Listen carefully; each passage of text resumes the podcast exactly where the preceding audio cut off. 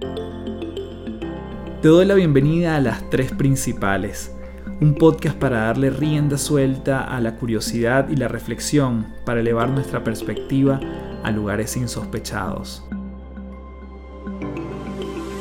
Mi nombre es Carlos Fernández y mucha gente me conoce como Café.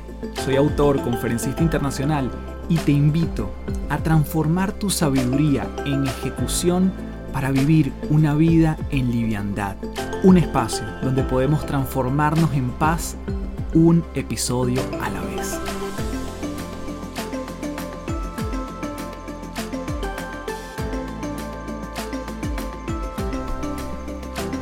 Hello, hello, gracias por llegar nuevamente aquí a las tres principales.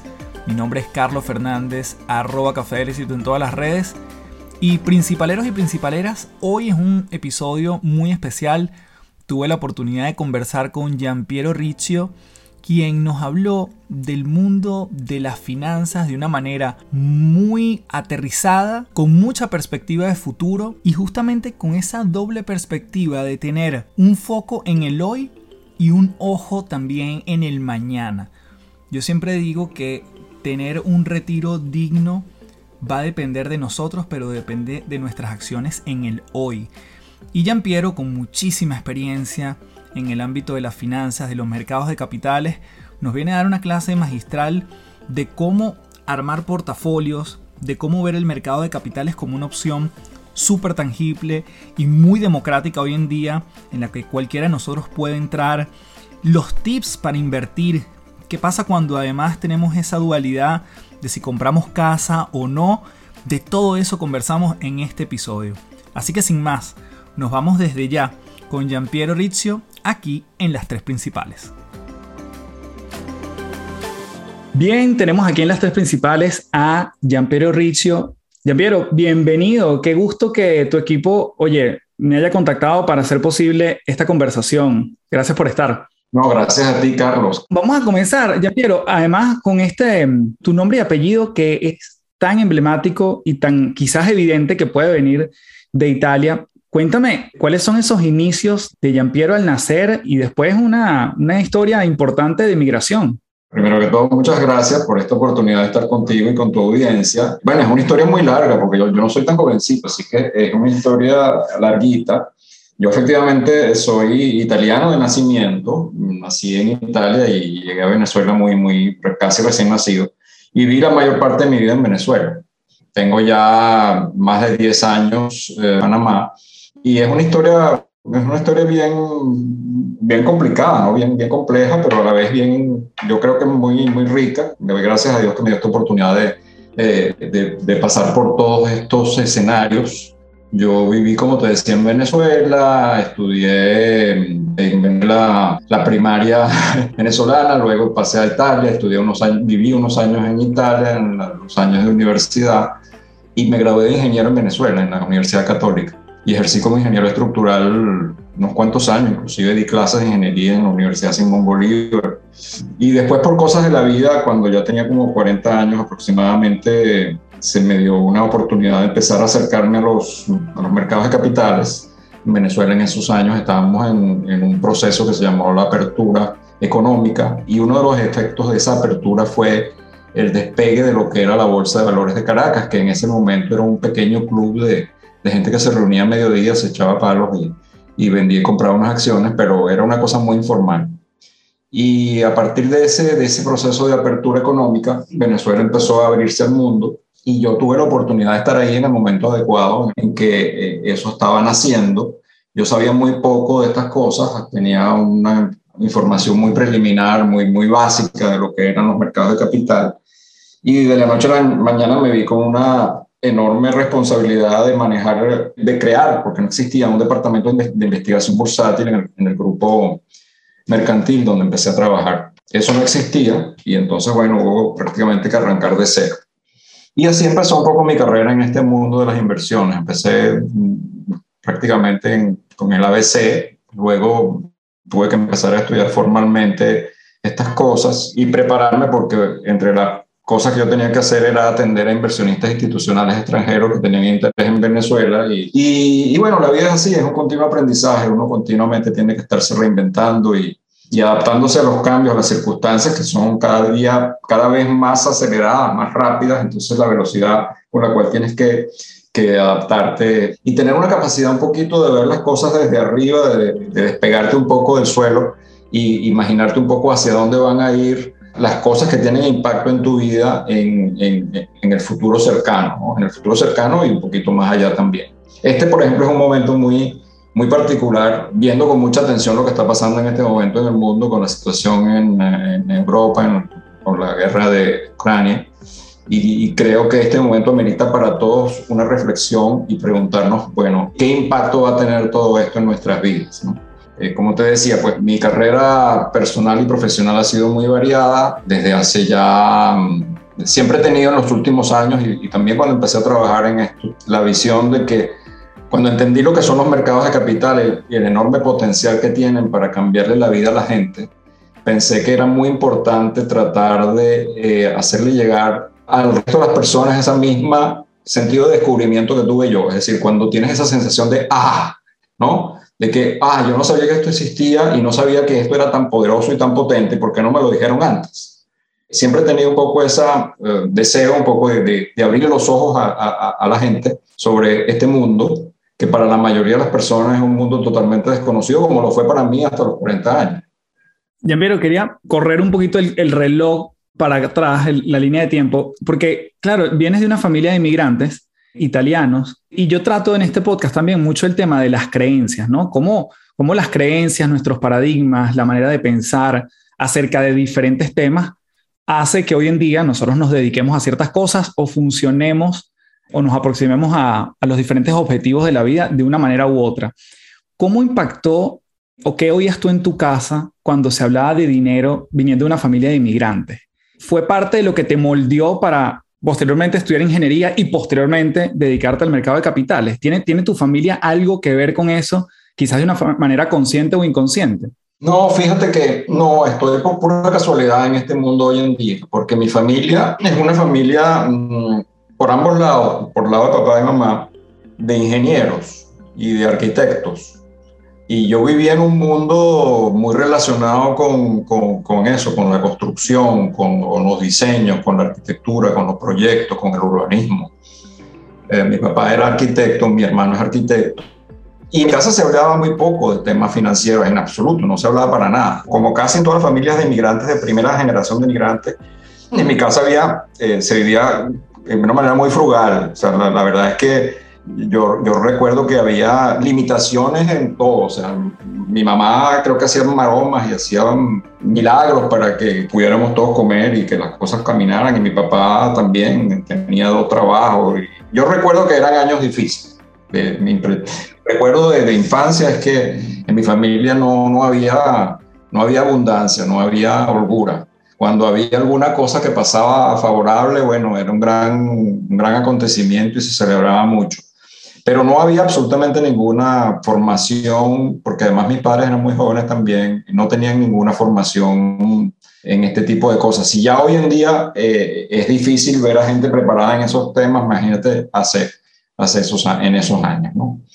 Entonces es por pura casualidad que entré en este mundo, porque mi carrera hubiera sido en la línea de ingeniería, a mí me, me gustaba y me sigue gustando mucho la ingeniería, me apasiona mucho, pero llegó un momento en que también en Venezuela, en ciertos años, la, la actividad profesional se, se, hizo muy difícil y muy, muy complicada. Ya yo tenía, empezaba a tener familia, tenía una hija recién nacida, otra que estaba en camino. La profesión de ingeniería no me daba para poder eh, seguir adelante y, y, se presentó una oportunidad de tener un empleo fijo. Nunca había estado empleado, siempre había trabajado por mi cuenta como, como libre profesional fue una decisión difícil a los 40 años emplearse y tener un jefe, cuando antes nunca habías tenido un jefe y habías trabajado siempre por tu cuenta. Pero obviamente, y evidentemente, visto ahora en retrospectiva, fue una decisión muy valiente, creo, porque era un, salto al vacío, de alguna manera, ¿no? Me fue bien, gracias a Dios, fue un riesgo que tomé y, y, y me fue bien y, y estoy muy contento con eso. Maravilla. Bueno, sí, y justamente te, lo preguntaba lo anterior porque, bueno, de una relación con el dinero en una familia donde tú dices efectivamente que que era muy frugal el estilo de vida, hoy en día te dedicas a acompañar a otras personas, a abrir puertas para que la gente también viva en un mayor bienestar financiero. O sea, sin duda, siento que hay una semilla también allí desde las condiciones, no necesariamente desde la retórica, ni desde el habla, ni desde la educación formal, pero sí desde que tú sentiste en algún momento que tú podías evolucionar como persona y más adelante ayudar a otros a evolucionar en ese bienestar financiero. Cuéntanos un poquito porque sí quiero como diseccionar algunos términos, ¿no? Para no dar por sentado en esta audiencia algunos términos fundamentales. Una acción, ¿cómo la definirías tú? Y si nos puedes dar unos ejemplos. Y el mercado de capitales también, ¿a qué te refieres? Que ya lo has mencionado un par de veces, justamente como para empezar como un glosario de algunos términos y nos vamos metiendo un poquito más en profundidad. Ok, bueno, voy a tratar de explicarlo de una manera lo más sencillo que pueda. Hoy en día, desde que existen las empresas como entidades jurídicas que agrupan a, personas que tienen un propósito y que se proponen, valga la redundancia, llevar a cabo algún tipo de, emprendimiento a través de esas empresas, existen las acciones. Las acciones son participaciones de las empresas.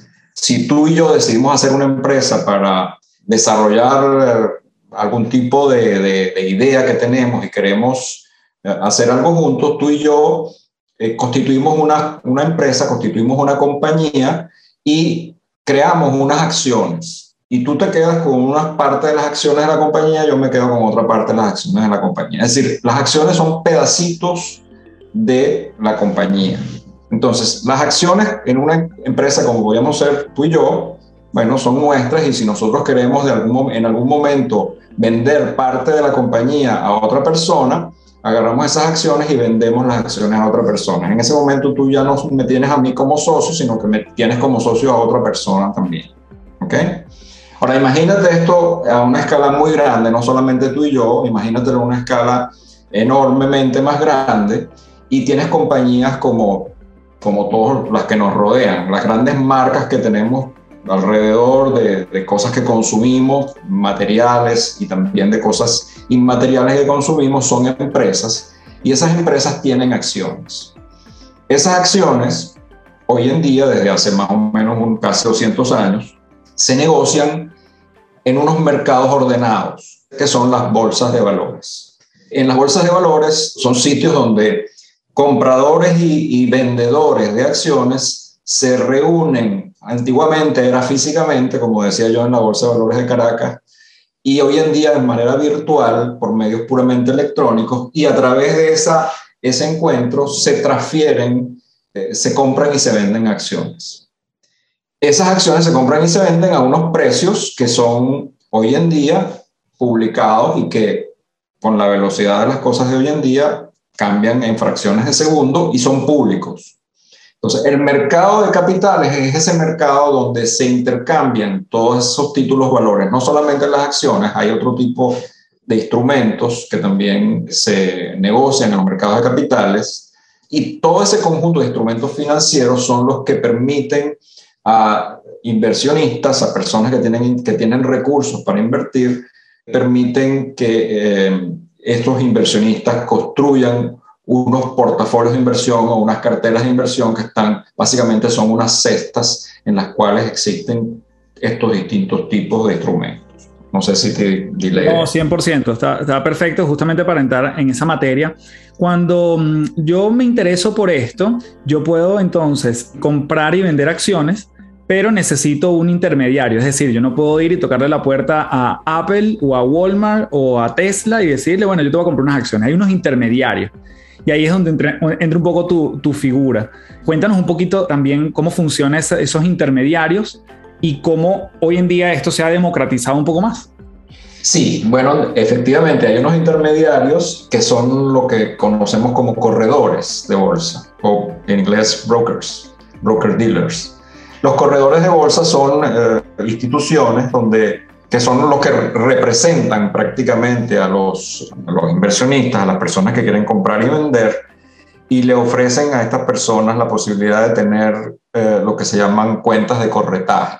A través de un corredor, un, individuo como tú y yo podemos tener una cuenta de corretaje, que no es más que una especie de cuenta de custodia donde no solamente se custodian dinero como en banco, sino que también se custodian los títulos valores. Es decir, en una cuenta de corretaje están depositados los valores en los que invertimos. Y el broker es el responsable de mantener la custodia de esos títulos valores y mantener los registros que aseguran que esos títulos valores son tuyos y míos.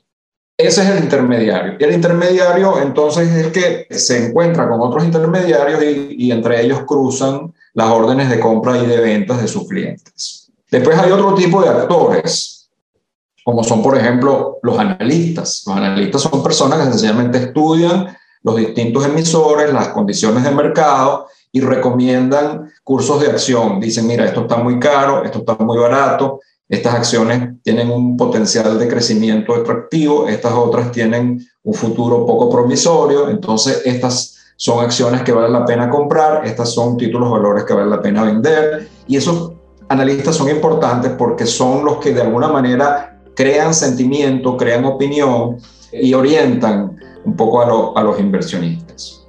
Después están otro tipo de actores, como puede ser el caso mío, que somos los administradores o los, los gestores de cartera. Nosotros somos los que tenemos clientes que no saben qué comprar y qué vender, que están, digamos, obsesionados, que, están, que no tienen la capacidad ni el tiempo probablemente de escuchar lo que dicen los analistas y que no tienen el conocimiento práctico para intervenir en los mercados, es decir, para poner órdenes con los corredores. Entonces, nosotros como gestores de cartera tenemos un poco el rol de identificar para nuestros clientes cuál es el mejor tipo de inversión que les conviene de acuerdo a sus características personales y particulares y diseñar para ellos unos, unas cestas, unos portafolios de inversión y asegurarnos que las inversiones que ellos hacen estén consonas con su nivel de tolerancia a la volatilidad, al riesgo y con sus expectativas de rendimiento. Después también hay otro tipo de actores, pero yo, diría que estos quizás son los principales. Maravilloso. Yo he estado en, en este mundo, digamos que con altos y bajos, Jean-Pierre, aquí me confieso contigo y con la audiencia.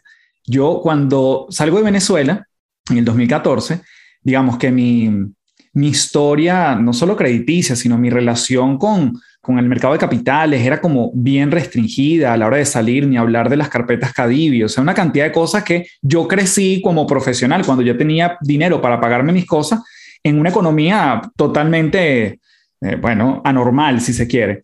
Cuando llego a Chile, es como, ok, no hay que comprar dólares inmediatamente, ¿sabes? Que era como una cosa muy, muy de mindset cuando uno sale, eh, hay unos precios que se mantienen, la inflación es bastante baja y empiezo entonces esta investigación del mercado de capitales.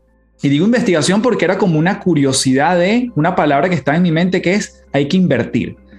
Pero me di muchos tropiezos, desde cosas como no sabía muy bien cómo funcionaba un fondo mutuo y entonces tuve plata en un fondo mutuo durante unos meses, pero al ver que el rendimiento era prácticamente inexistente, también lo saqué de allí. Luego traté de hacer unas cosas con algunos intermediarios y te confieso que, que hubo uno que me pidió, fue todo por teléfono, yo no investigué nada, eh, me pareció como atractivo por una publicidad que vi en una página web y me quitaron 400 dólares y más nunca los volví a ver. O sea, me fui dando como a los golpes, bueno, mucha enseñanza a través de una, de una forma que yo la verdad no recomiendo para nada. Y luego empecé como una educación un poco más formal, donde desde hace un año, digamos que entonces ya empecé a tener una educación con personas que conocemos, con personas que, están en este mundo, personas serias, y entonces empecé a armar mi portafolio. Esto fue, digamos, vamos a llamar un poquito ya saliendo de la pandemia, a finales de 2020. Y entonces ya he podido como entender un poco más, tener como esa mirada a largo plazo, donde el portafolio entonces ya para mí tiene más o menos un sentido y una mirada y un horizonte de, no sé, 30, 40 años hacia adelante, ¿no? Entonces, quisiera entender un poquito cómo es eso y entendiendo, y un gran paréntesis, nada de lo que estamos diciendo aquí tiene recomendaciones financieras formales, sino con fines educativos. Pero, ¿cómo tú ves esta, y en tu propia experiencia, este planificarnos a largo plazo? Este a veces ver el corto plazo como esas gratificaciones inmediatas, que quiero todo para allá, versus tener un retiro digno en el tiempo. ¿Cómo lo ves tú ese, ese corto versus largo plazo? Mira, yo, yo creo que tiene que haber un balance, es decir, no podemos vivir solamente pensando en el largo plazo y en el retiro, también tenemos que vivir en el presente, muy en el presente, disfrutar del presente. Y el tema es que tenemos que buscar un equilibrio de alguna manera y, y estar conscientes de que si no pensamos en el largo plazo, es muy seguro que si llegamos a ese largo plazo lo vamos a pasar mal. Puede ser que no lleguemos a largo plazo, pero si llegamos a largo plazo y no hemos planificado cómo y no hemos tenido algún tipo de, diseño al respecto, lo más probable es que ese largo plazo va a ser ingrato. Entonces, es muy personal, a cada quien le tocará definir un poco cómo quiere balancear esa, ecuación, pero sin duda hay que, es sabio, entre comillas, dedicarle un poco de tiempo a pensar en, en, qué ocurre, si, qué va a ocurrir el día que yo no, no pueda producir como produzco ahora, qué va a pasar si si no tengo personas cercanas a quien que me puedan ayudar y cómo quiero yo vivir cuando ya no, no tenga ganas de trabajar o no pueda trabajar. Entonces sí, hay que dedicarle un poco de pensamiento a ese tema. Y quiero comentar un poco lo que tú decías de tu historia. Lamentablemente, y la carencia educativa que tenemos todos en materia financiera, porque esto debería, la educación financiera debería ser algo obligatorio en las escuelas ya primarias y secundarias. Eso nos evitaría a todos muchos de los problemas que vivimos después. Pero esa, esa falta de educación que todos tenemos da pie a que exista una cantidad de gente que se aprovecha de esa, de esa, de esa situación. Y por eso ves tanto, tanto estafador, tanta, tanta gente que promete cosas que son irrealizables, que confunde, que da mensajes equivocados. Hay una cantidad de fake news y fake arguments en este, en este mundo que es horrible. Y, eso hace que el trabajo de las personas que, que, queremos hacerlo bien y que somos profesionales en esto sea doblemente complicado, porque no solamente tenemos que hacer nuestro trabajo bien, sino además tenemos que luchar contra toda esa cantidad de desinformación y de gente que, eh, que mancha, digamos así, nuestra, nuestra reputación. Eh, y obviamente para, para, alguien que está fuera del otro lado del río o en la acera de enfrente, es muy difícil distinguir entre quién, quién es una persona que te está hablando con propiedad y seriamente y, y ha estudiado y está preparada y, y, un, y, un, improvisado que te está ofreciendo cualquier cosa. Es, es materialmente es muy difícil distinguir para, para alguien que no. Y justamente para, para, evitarnos, yo diría que menos golpes, porque bueno, quizás puede haber una que otra caída natural en este proceso. Quiero preguntarte por esas banderas rojas, esos red flags que tú dirías, si ustedes escuchan esto, cuidado con o investiguen más o atentos, porque son el tipo de discursos que quizás no van de, con un fin serio ¿no? en el camino. ¿Qué pudiésemos levantar como banderas para estar atentos? Sí, hay, muchas, muchas banderas que, muchas banderas definitivamente. La primera que me viene a la mente, cualquier persona que te ofrezca una rentabilidad garantizada periódica es para salir corriendo. Cualquier persona que te ofrezca que eh, a corto plazo vas a duplicar o a triplicar o a tener una ganancia enorme, también bandera roja. Cualquier persona que te diga que tu inversión está garantizada y no hay ninguna posibilidad de que pueda tener fluctuaciones de valor, lo mismo. Y en fin, en general, hay una frase o un dicho que resume un poco todo, ¿no? Que en inglés es there's no free lunch. O sea, no hay almuerzo gratis. Si una cosa te parece muy, muy, muy atractiva, mira, algo, algo raro hay porque no existe almuerzo gratis. Por algún lado vas a pagar ese beneficio que aparentemente estás viendo. ¿no? Entonces, eso es lo importante, desconfiar de cualquier oferta que parezca demasiado buena, demasiado atractiva. Maravilloso. Piero, ustedes hacen un trabajo, a mí me parece muy bueno y educativo, sobre todo en una plataforma que claramente tiene muchas limitaciones como es Instagram, ¿no? Pero te he oído hablar de los portafolios que son un poco más agresivos, los portafolios que son un poco más conservadores.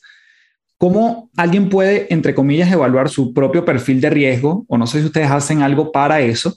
Y entonces, ¿cómo se va construyendo un portafolio adecuado a ese nivel de riesgo? Te confieso que yo he estado en contacto con gente que es súper conservadora y bueno, está esperando unos rendimientos en tantos años que, bueno, a lo mejor no llegan ni siquiera a dos dígitos y con eso están muy bien hay otros que quizás esperan un poquito más y están dispuestos a arriesgar más, y hay otros que están un poco más dispuestos a arriesgar para que esa, esa rentabilidad sea más grande en el tiempo. ¿Cómo se construye ese portafolio y cómo analizamos el nivel de riesgo de la persona? Bueno, el, proceso de identificación del nivel de riesgo es, eh, puede ser muy complicado, pero se, suele simplificar en la práctica a través de una, una especie de, de, conversación, una conversación entre el cliente y el asesor, donde se le hacen al cliente una serie de preguntas y a través de esas preguntas se identifica, justamente se trata de identificar su tolerancia. Las preguntas tienen que ver con distintos temas. Uno, obviamente, es la edad. Una persona joven tiene más tolerancia al riesgo que una persona adelantada en los años. ¿Por qué? Por un tema de que tiene por delante un horizonte de vida más largo y por lo tanto tiene más capacidad de recuperarse de eventuales caídas de, de, de, valor de su, de su inversión. Entonces, la edad es un factor. Otro factor importante tiene que ver con la, con la estabilidad de los ingresos que tenga el cliente. Si el cliente es una persona que está empleada, tiene una empresa, un empleo que le garantiza una, una, cierta estabilidad de ingresos y es, digamos, es relativamente predecible su nivel de ingresos, esa persona tiene más tolerancia al riesgo de una persona que trabaja, por ejemplo, por su cuenta, que tiene totalmente eh, eh, una incertidumbre muy grande acerca de cuáles pueden ser sus ingresos en el futuro y que pudiera en, un determinado momento tener necesidades de, de, de dinero imprevistas. Eh, tiene que ver también obviamente con cuál es el nivel de inversión, cuánto representa esa inversión que se va a hacer en relación al patrimonio del cliente. Si lo que vas a invertir es un 10% de todo tu patrimonio, e, ese 10% puedes darte el lujo de que tenga mucha fluctuación, pero si lo que estás invirtiendo es el 50% de tu patrimonio, tienes que ser más cuidadoso con, con las fluctuaciones que tenga ese, ese, esa inversión porque puede ser mucho más relevante para, para tu bienestar. Y en fin, para hacerte el cuento corto, hay una serie de, de, preguntas y hay unos cuestionarios en el caso, por ejemplo, de nosotros, cuando alguien decide trabajar con nosotros, nosotros sometemos a ese cliente, a, le presentamos ese cuestionario, ese cuestionario arroja un, número, un score que va del 1 al 5 y con eso más o menos sirve para orientarnos hacia qué tipo de portafolio podemos recomendarle al cliente. Nosotros trabajamos con, tres portafolios muy sencillos, pues, conservador, audaz y uno intermedio. Así que, digamos, hay poca, poca variedad, pero uno puede ser, se pueden hacer cualquier cosa, ¿no? Pero en el caso nuestro, que estamos tratando de, entrar de la manera más sencilla, no, queremos complicarlo demasiado para que la gente no tenga un grado de complicación adicional, pues hemos decidido trabajar de esa manera. Antes de continuar, quiero comentarte que este episodio es presentado por Momentum, conocimiento en movimiento. Momentum es nuestro servicio donde vamos a las empresas, a las compañías, e incorporamos de manera customizada, adaptada, el formato de podcast y audiolibros dentro de la estrategia de capacitación y entrenamiento de los equipos de trabajo. Así como normalmente trabajamos en formatos presenciales y online, hoy estamos llevando a los puestos de trabajo una de las tendencias con más crecimiento de los últimos tiempos, el audio. Si quieres que tu gente se forme a su ritmo, a sus tiempos y darles además un respiro para que se desconecten de la pantalla, puedes ingresar a www.cafedelexito.online y contactarme para darle rienda suelta a Momentum, conocimiento en movimiento. Bueno, si yo soy una persona que estoy interesada en esto, ustedes prestan servicio, no importa en cualquier parte del mundo donde se encuentre la persona, eso tiene algunas restricciones porque sí, claramente hay unos brokers que solo están activos, por ejemplo, en los Estados Unidos. Entonces, ¿cómo es la posibilidad de trabajar con ustedes o cuáles son las condiciones para elegir también otras opciones que pueden haber en el mercado? Bueno, en el caso de nosotros, nosotros recomendamos a nuestros clientes abrir, abrir su cuenta de corretaje con un corredor que opera a nivel mundial, es decir, que acepta clientes de todo el mundo, excepto obviamente de aquellos países que están vetados por razones políticas y razones de particulares. Pero en América Latina no tenemos ninguna restricción. De hecho, nosotros tenemos clientes en Chile, tenemos clientes en Ecuador, en Colombia, en Venezuela, en fin. Entonces, no, no hay, no hay ninguna restricción. El cliente abre su cuenta de corretaje con este corredor que nosotros recomendamos y, la cuenta del cliente está a nombre de él. El, cliente es dueño de esa cuenta igual como es dueño de sus propias cuentas bancarias. Nosotros en esa cuenta sencillamente tenemos la capacidad de poder comprar y vender para el cliente y mantener los portafolios del cliente bien estructurados, pero nosotros no podemos sacar dinero de esos portafolios y llevarlo para otro lado. esa es una de, las cosas importantes porque el cliente tiene control absoluto de lo que está pasando en su cuenta. Perfecto. Cuando yo armo el portafolio, obviamente están las acciones, que ya nos hablaste de ellas, y también hay otros instrumentos que podemos hablar, eh, no sé si de los fondos indexados o los ETF, que también tienen unos beneficios importantes. Me imagino que en función a esos dos grandes instrumentos, ustedes van armando portafolios y en esta conservadora, audaz y, e intermedio se va haciendo en función a ese mix. No, de hecho, en nuestros portafolios están estructurados exclusivamente con fondos indexados. Perfecto. Vamos a entrar ahí, nos cuentas un poquito. Los ETFs son una evolución de lo, que, de lo que fueron los fondos mutuales. Los fondos mutuales fueron un invento extraordinariamente bueno que permitía a clientes de, de pequeño, de, clientes pequeños, individuos, personas que no tenían mucha capacidad de inversión, los fondos mutuales permitían a los clientes tener carteras diversificadas donde había muchos instrumentos manejados por, por un administrador profesional a costos relativamente bajos y con una liquidez bastante buena. Y los fondos mutuales fueron eh, efectivamente un caballo de batalla importantísimo y yo trabajé para la industria de fondos mutuales de una manera muy importante en Venezuela. Pero los fondos mutuales fueron gradualmente sustituidos por estos otros instrumentos que son más modernos, que se llaman ETFs, Exchange Traded Funds, o sea, fondos que se, pueden trans, que se pueden transar en las bolsas. Los fondos mutuales no se transan en las bolsas. Los fondos mutuales son compañías de inversión donde tú compras una participación en esa compañía y tú por lo tanto al comprar participación en esa compañía eres dueño de los activos que tiene la compañía. Entonces es, es un proceso bueno, pero muy lento y tiene unos costos importantes para los inversionistas. Los ETFs tienen la grandísima ventaja de que te permiten la misma diversificación de un fondo mutual, pero con la enorme ventaja de que los puedes comprar y vender el mismo día en las bolsas de valores como si fuera cualquier otro instrumento que se transa en las bolsas de valores y prácticamente no pagar ninguna comisión de compra o venta. Entonces es mucho más eficiente para el inversionista porque no hay costos de transacción y hay tal variedad de ETFs hoy en día en el mundo que tú puedes tener exposición a través de ETFs a cosas tan variadas como bienes raíces, metales preciosos, materias primas, bonos, acciones, acciones de Europa, acciones de Estados Unidos, acciones de, Asia, acciones del Medio Oriente, acciones de Japón, lo que tú quieras. ETFs prácticamente de cualquier color y sabor. Entonces, nuestros portafolios están constituidos por una lista de ETFs, son aproximadamente 16 ETFs, si no me equivoco, que te da exposición a todos estos distintos tipos de, de mercados, de instrumentos que yo te mencionaba, la única diferencia entre un portafolio conservador y portafolio audaz es que las proporciones de esos ETFs son diferentes, pero son siempre los mismos. Los tres portafolios tienen los mismos ETFs. La diferencia es que el audaz tiene más peso, hay más proporción de aquellos ETFs que son más volátiles, pero más rentables en el largo plazo respecto al conservador. Esa es una manera, o sea, eso está diseñado así para por un lado, facilitarme a mí como administrador de cartera el manejo de las carteras, porque si yo voy a tener 300 clientes que tienen el mismo portafolio conservador, yo puedo manejar esas 300 cuentas de una manera muy eficiente y muy sencilla, a diferencia de que si tuviera 300 cuentas distintas que me tengo que meter en cada una de las cuentas y ir comprando y vendiendo en cada una de las cuentas, ¿no? Qué bueno.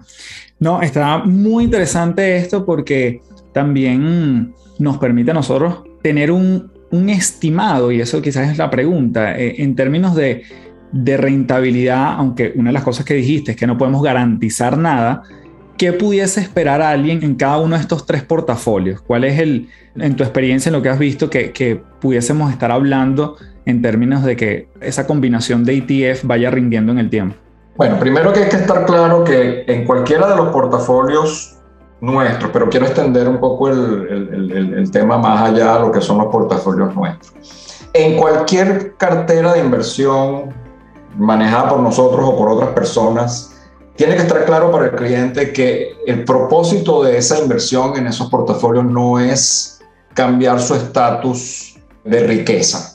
Invirtiendo en portafolios de inversión no voy a ser, no voy a ser rico, de, digamos, de la noche a la mañana. Lo que, lo que sí voy, puedo eventualmente lograr es eh, tener un, una, un fondo de, de dinero, un, un, un, colchón, una, una, digamos, una, un amortiguador, un buffer que me va a permitir a mí eh, hacer cosas que, que, quiero hacer dentro de unos años. Quiero viajar, quiero darle educación a mis hijos, quiero, quiero tener la inicial para, para comprarme una casa, quiero tener fondos para los estudios, quiero, quiero tener fondos para el retiro. Pero, es, pero eh, eh, eso tiene que ser el propósito. El propósito no va a ser nunca el, el, el cambiar de estatus. Hoy, hoy, soy un indigente y esa mañana voy a ser un, un, rico simplemente porque estoy invirtiendo. Eso no existe. ¿okay? Eso, eso, eso, eso es la lotería. O sea, tú te juegas un billete de lotería, si la pegas, bueno, cambió tu estatus, pero, pero si no la pegas, nada, perdiste lo que costó el, el ticket. ¿no? Dicho esto, lo único que uno puede ver es para atrás, uno puede ver para atrás y, ver cuál ha sido la rentabilidad histórica de distintas clases de activos. Y puede imaginarse que si ese mismo comportamiento se, se va hacia adelante, uno puede tener unos rangos de, de rentabilidad esperada futura. Los portafolios que manejamos nosotros están en unos rangos de rentabilidad relativamente modestos es decir, nuestros portafolios no pretenden ser muy rentables porque, porque a gran rentabilidad siempre va asociada una gran volatilidad. Y yo no quiero que mis clientes, que son personas por lo general poco, poco preparadas o poco conocedoras de este mundo, estén expuestas a una gran volatilidad porque se van a sentir mal.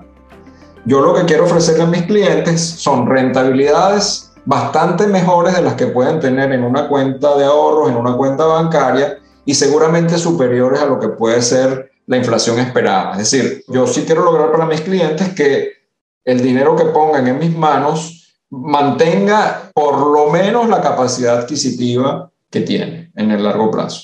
Entonces, históricamente los portafolios, eh, si vemos los promedios, los, promedios de rentabilidad de, de, de, los portafolios que manejamos nosotros, van, ¿qué te digo yo? Para el portafolio conservador, la rentabilidad promedio de los últimos 10 años anual está en el orden del, del 5 o 6%.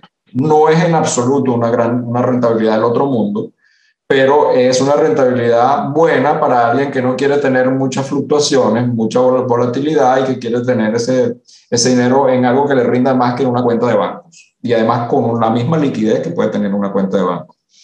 Y para el portafolio audaz estamos hablando quizás de un 13, un 14% anual, que es una rentabilidad bastante buena, o sea, todos los años.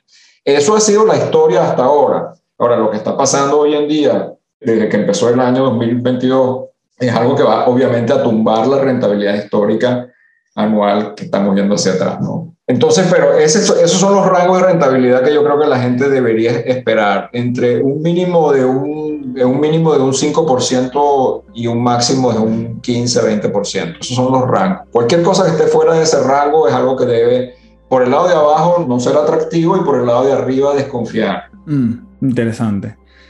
En algún momento yo puedo decidir, a ver, ¿qué nivel de injerencia tengo yo como cliente de decir, este dinero va para tal ETF o este dinero va para otro. O eso es una de sus valores agregados que tú dices, no, nosotros tenemos especialistas en colocar ese dinero.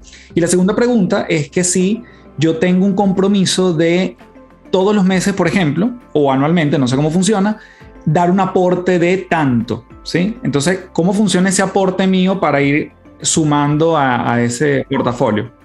Empiezo por lo segundo, empiezo por lo segundo. No hay ningún, absolutamente ninguna, ninguna obligación, ninguna restricción de hacer aportes ni de hacer retiros. Hay total flexibilidad. Tú puedes retirar lo que necesites cuando quieras sin ninguna penalidad, sin ningún costo. Igual como harías con tu banco y sacas dinero de tu banco, no hay ninguna penalidad con eso. Y tampoco hay ninguna necesidad o restricción o obligación a hacer aportes, pero los puedes hacer cuando quieras. O sea, hay total flexibilidad tanto de meter dinero como sacar dinero y no hay comisiones de entrada ni de salida. Respecto a la capacidad de, personalizar, digamos así, tu portafolio, lamentablemente no estoy ofreciendo eso eh, actualmente porque las carteras que yo manejo son carteras dirigidas a personas que no tienen mucho dinero. Son personas que normalmente, si van a, una casa de bolsa para que le manejen una cartera, la mayoría de la gente le van a decir que no porque, porque no tienen suficiente plan. Yo acepto cuentas a partir de 10 mil dólares y ocasionalmente hago algunas promociones y bajo el nivel de entrada a 5 mil dólares. Entonces, para carteras así tan pequeñas, yo no puedo materialmente personalizar la cartera para cada cliente porque tendría entonces que cobrarle al cliente un porcentaje por mi trabajo muy alto y ese porcentaje le, le, le, bajaría la rentabilidad a su cartera, lo cual no es, no es lo que queremos. Entonces, el cliente de alguna manera al, al invertir en, en, nuestros portafolios está comprando como un producto que está en, un, en, en, una, en, una, en una alacena, ¿no? Está el, el conservador, el moderado y, y, y, el audaz. Y, bueno, y, y esas son las características de ese producto, pero yo no le puedo cambiar la fórmula internamente. Maravilloso.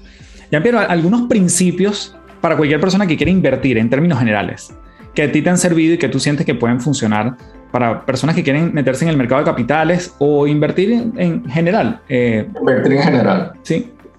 Mira, sí, esa pregunta me parece muy oportuna y yo siempre digo que cuando una persona se acerca al, tema de inversión, tiene que tener en mente por lo menos cuatro dimensiones o cuatro variables. ¿no? Normalmente cuando alguien le menciona la palabra inversión, lo primero que la, la gente piensa es, es la rentabilidad. O sea, ¿cuánto me va a rendir esa inversión? Pero el tema de las inversiones, por todo lo que hemos hablado, es bastante más complejo y como te decía, la persona tiene que ver otras dimensiones. Esas otras dimensiones son, primero, yo te diría la liquidez. La liquidez es extremadamente importante. Liquidez se, se te define como la capacidad de una inversión de poder ser convertida en dinero. Qué fácil es transformar la inversión de, nuevamente a dinero.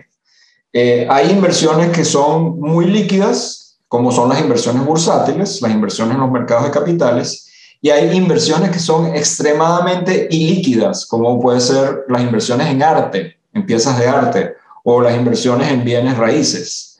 Cuando tú te compras un apartamento o te compras un local comercial, estás haciendo una inversión, pero en ese momento no te estás dando cuenta posiblemente que si tú tienes una necesidad de efectivo inmediata porque tienes una emergencia y necesitas dinero, tú no vas a poder vender esa pieza de, ese apartamento o ese local comercial de la noche a la mañana a menos que lo regales. Y aún así, aún regalándolo, posiblemente va, va a pasar un tiempo en el que a través se hagan todos los trámites, los registros legales, tú efectivamente tengas el dinero en mano. Entonces, la inversión tiene que estar muy ligada al, concepto de liquidez. ¿Qué, tan, qué, ¿Qué necesidades de liquidez puedes tener tú? El, el otro tema eh, que, que, yo diría que también tienes que tener muy en cuenta cuando vas a hacer una inversión es el tema de los costos escondidos. Todas las inversiones tienen unos costos. Algunos son visibles y otros son invisibles. Y esos costos visibles a veces son inclusive son, son cuantificables y en otros casos son incuantificables. Por ejemplo, vuelvo al caso del apartamento. Cuando te compras un apartamento como inversión y lo alquilas, tú vas a tener unos costos, algunos costos son visibles, tienes que pagar eh, el condominio, tienes que pagar los seguros, tienes que pagar eh, impuestos, pero luego hay unos costos invisibles que son el nivel de tiempo y de involucramiento que tú vas a tener que dedicarle a esa inversión para asegurarte que está en buen estado, que, está, que el mantenimiento funciona, que no se deteriora, que el inquilino te, te esté pagando. O sea, todo, toda la administración, eso tiene un costo. Si lo vas a hacer tú, tiene un costo en horas hombre, y si lo vas a dar a un administrador, va a tener un costo en dinero que le tienes que pagar a ese administrador. A veces, cuando uno hace una inversión, no toma en cuenta los costos de la inversión. En el caso de las inversiones financieras, hay unos costos. Los costos de transacción cuando compras y vendes, los costos de administración, lo que le pagas a un administrador de cartera para que te maneje esa cartera, pero en muchos casos las inversiones financieras son Yo te diría que son mis preferidas porque los costos son bajos en relación a otro tipo de inversión. Cuando haces inversiones financieras, tú no tienes costos de inventario, tú no tienes costos de, de, de, de mantenimiento, ¿ok? Por ejemplo. Hay otras variables, obviamente el tema de la volatilidad, de la, renta, la rentabilidad, tienes que verla también en función de la volatilidad, porque tienes que tomar en cuenta eh, la, la, las posibles fluctuaciones de precio que tengan, que tengan las inversiones. Qué maravilla. Te quería preguntar, poniéndome en la posición de alguien que quizás nos está escuchando, Jean Piero, y dice, oye, mira, pero si yo no tengo ni para ahorrar, porque, o sea, la verdad que me cuesta un montón ahorrar y me sobra más, más mes al final del cheque, mucho menos invertir, ¿no? ¿Tú tienes como algunos principios o sugerencias para poder empezar un plan de ahorro y posteriormente inversión? Mira, eh, la verdad es que el tema es muy, muy, muy vasto, pero obviamente para invertir tienes que haber previamente tener un, un, excedente. Tú no puedes invertir si no tienes excedentes. Y para tener excedentes tú tienes que tener unos ingresos que superen a tus costos y gastos.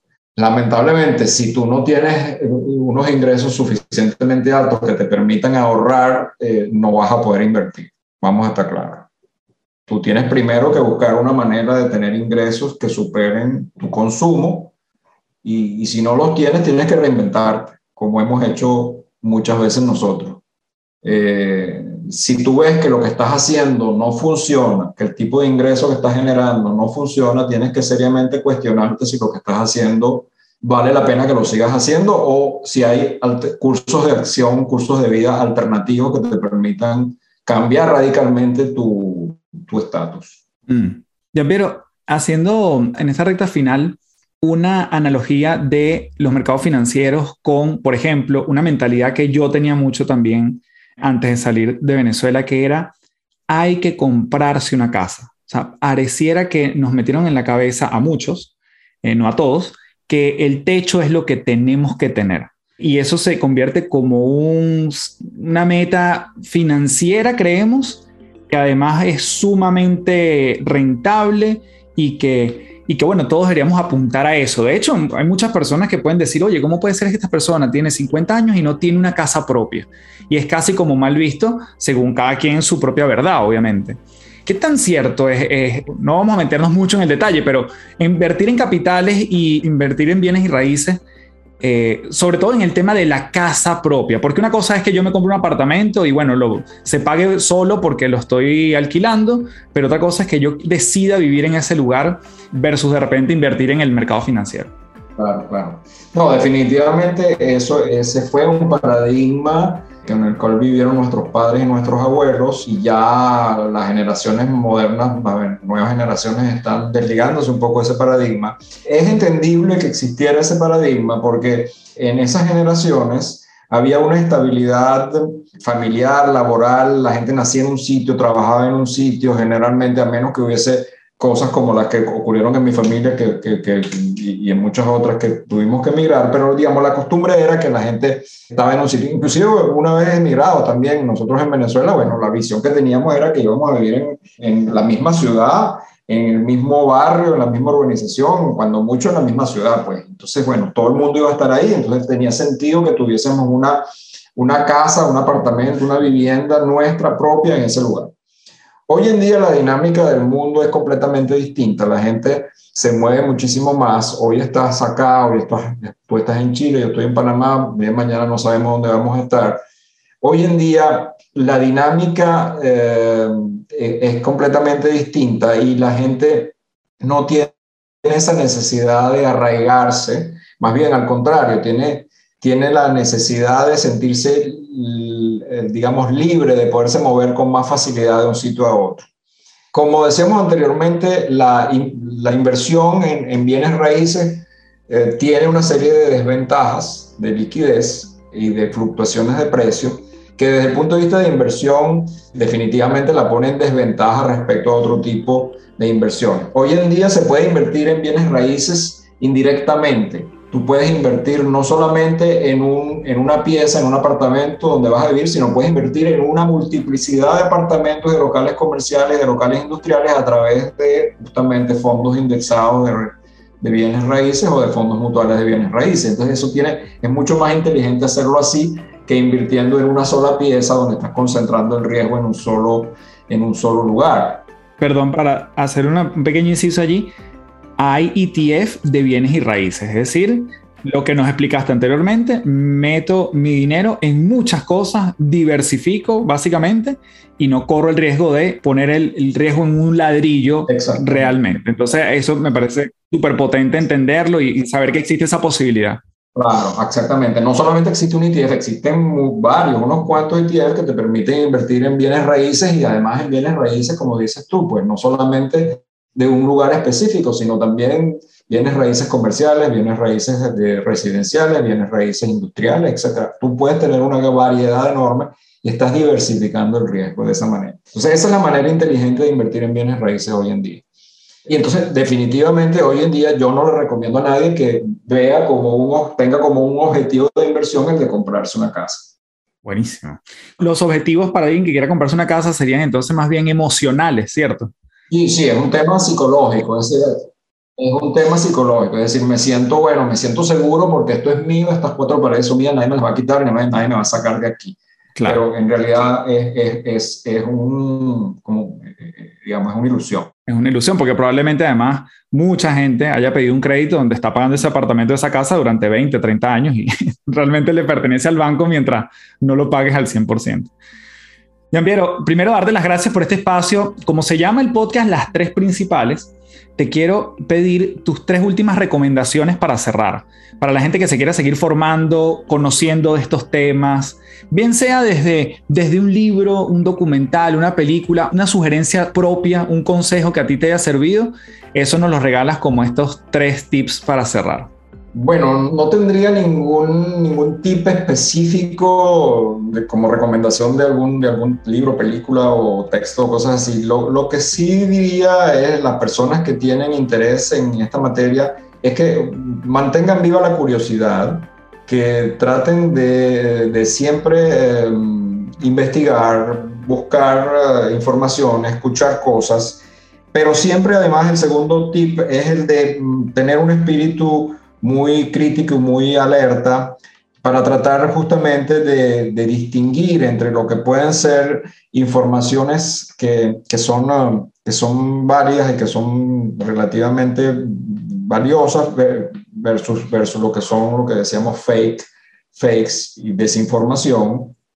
Y obviamente tener, tener también muy claro que todos estos temas no, no, se, no se manejan eh, de la noche a la mañana. Lo, como decíamos anteriormente, no hay almuerzo gratis. Tú no puedes aprender de algo si no has hecho un esfuerzo. O sea, hay que hacer un esfuerzo de, de, de, lectura, hay que hacer un esfuerzo de, hay que dedicarle tiempo, hay que dedicarle eh, energías hay que dedicarle tiempo a escuchar cosas. Hay, eh, hay muchísimo material hoy en día que es muy valioso y es muy bueno, pero hay que buscar. Hay que, hay que dedicarle tiempo. No, no, no, se puede, no se puede aprender de este tipo de cosas simplemente a través de las redes sociales. Esto, esto requiere leer textos, leer, leer libros, escuchar, ir a conferencias virtualmente, aunque sea, y las hay poco a poco, bueno, vas, vas aprendiendo. Y la mejor manera de aprender, obviamente, es haciéndolo. Entonces, para los que tienen la capacidad de empezar a invertir, empezar a invertir eh, le va a dar a estas personas la posibilidad de ir viendo en carne propia cuáles son los efectos de las cosas que están ocurriendo en el entorno, en el medio ambiente, sobre la cartera de inversión. Y de esa manera se van a ir eh, familiarizando con los comportamientos de los mercados. Maravilla. Pero nuevamente gracias por ser parte de las tres principales. Te mando un fuerte abrazo y bueno, nos seguimos viendo. Gracias, gracias a ti, Café. Un, un gran honor y un placer y bueno, mucho éxito. Bien, como siempre, gracias por llegar hasta este punto de la entrevista. Te pido que si me puedes dejar una valoración en Apple Podcast, dejar allí tu comentario, qué tanto te ha aportado este episodio o cualquier otro de las tres principales, así como tu valoración en, estrellitas en Spotify que además tiene la opción ahorita debajo del título del podcast, si lo escuchas por allí, puedes dejar tus 5 estrellas para que además la plataforma nos ayude a recomendarlo y dejar este tipo de mensajes y llevarlo a más personas. Así que bueno, igualmente te invito a dejarme tus comentarios por arroba café éxito en Instagram y la cuenta igualmente de Giampiero si quieres seguirlo y si quieres dejarle su comentario es Riccio and Associates y te lo estoy dejando también en las notas del episodio para que vayas directamente allí y les dejes tus impresiones de lo que pudiste llevarte en esta oportunidad. Sin más, como siempre me despido diciéndote, transfórmate en paz. Muchísimas gracias. 头条。